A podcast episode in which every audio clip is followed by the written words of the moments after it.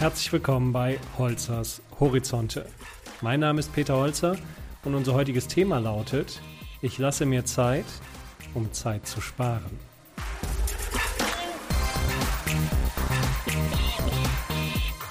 Hauptsache beschäftigt. Unter diese Maxime scheinen viele Mitarbeiter, ebenso wie Führungskräfte, ihren Arbeitsalltag zu stellen. Morgens steht das eigene Auto natürlich schon längst auf dem Parkplatz, wenn der Chef vorfährt. Abends steht es immer noch da, wenn er in den Feierabend geht. Motivation nennen wir das dann, Engagement, Einsatz.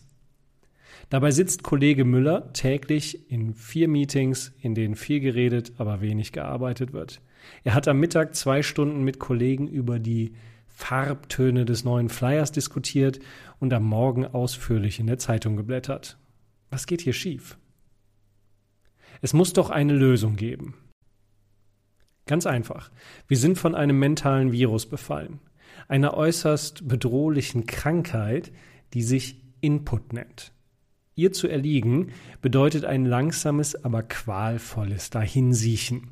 Denn der Virus bewirkt, dass sie unglaublich beschäftigt sind. Eine Menge Aufwand, Mühe oder Zeit in eine Sache investieren, nur um am Ende minimal wenig Output zu erhalten. Ich beobachte in meinen Beratungsprojekten immer wieder Folgendes. Ein Problem tritt auf und in rekordverdächtiger Geschwindigkeit werden die ersten Lösungsvorschläge entwickelt. Der Input also die bloße Aktivität wird höher bewertet als der Output, als das Ergebnis. Um guten Output zu erzeugen, müssten die Input-Infizierten erstmal den Umweg des Nachdenkens gehen, um sicherzustellen, dass sie das Problem auch klar erfasst haben. Doch das passiert nicht. Denn Nachdenken ist unangebracht in einer Zeit, in der alles schnell erledigt und am besten schon gestern fertig sein muss. Das ist vergleichbar damit, wenn die Reifen Ihres Autos abgefahren sind. Das ging dieses Mal vielleicht schneller als erwartet, aber egal. Gleich in den Input, Termin in der Werkstatt machen und neue Reifen drauf. Dabei wäre es schlauer gewesen, erstmal zu überprüfen, was eigentlich das Problem ist. Wenn Sie dann bei der genauen Analyse feststellen, dass die Achse schief steht, weil Sie mal einen Bordstein zu flott hochgefahren sind, ergibt sich auf einmal ein neues Ziel, ein neuer Output. Sie müssen nämlich die Spur des Autos richten lassen und nicht nur neue Reifen kaufen. Der Input-Virus sorgt also nicht nur dafür, dass wir unglaublich beschäftigt sind, er sorgt auch noch dafür, dass wir viel zu viel an den falschen Lösungen arbeiten. Gezielt auf die Überholspur.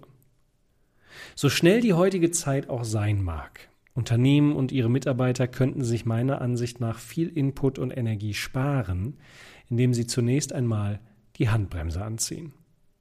Denn wenn ein Problem auftaucht, dann können Sie nur sinnvolle Lösungsansätze finden, wenn Sie es zunächst analysieren und diagnostizieren.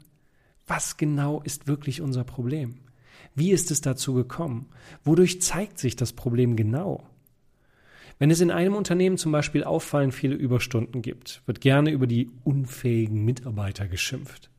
Aber vielleicht vergeuden sie nur deswegen sinnlos viel Zeit am Schreibtisch, weil die Führungskräfte am Monatsende nur auf die im Büro verbrachten Stunden schauen, statt auf die produzierten Ergebnisse.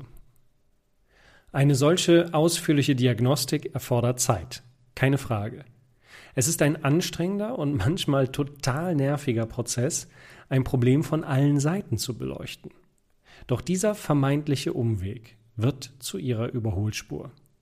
Denn wenn Sie das Problem klar diagnostiziert und ein eindeutiges Ziel definiert haben, können Sie nach der besten Lösung suchen, um dorthin zu kommen. Einer Lösung, die dann wirklich wirkt und vielleicht sogar eine Abkürzung bietet. Es gibt immer eine Abkürzung nach Rom. Sowohl in meinen Projekten als auch in meinem Büro und sogar privat habe ich es mir deshalb zur Maxime gemacht. Bevor ich in blinden Aktionismus verfalle, definiere ich den Output, den ich erzielen möchte.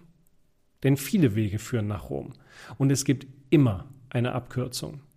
Manche Wege sind schneller, andere günstiger und wieder andere einfacher.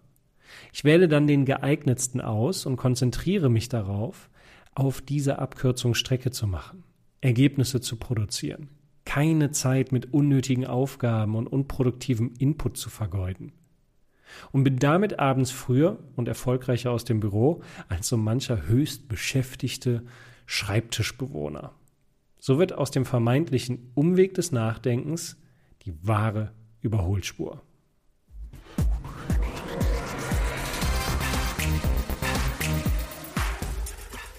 Das waren Holzers Horizonte. Wenn Sie gerne mehr erfahren möchten, habe ich noch zwei Tipps für Sie. Das erste, meine Homepage www.peterholzer.com. Dort finden Sie Texte, Videos und noch einiges mehr. Und das zweite ist mein aktuelles Buch. Es trägt den Titel Mut braucht eine Stimme, wie Sie Ihrem Leben Wirkung geben. Das finden Sie überall im Buchhandel. Lesen Sie doch mal rein. Bis dahin, bleiben Sie gesund.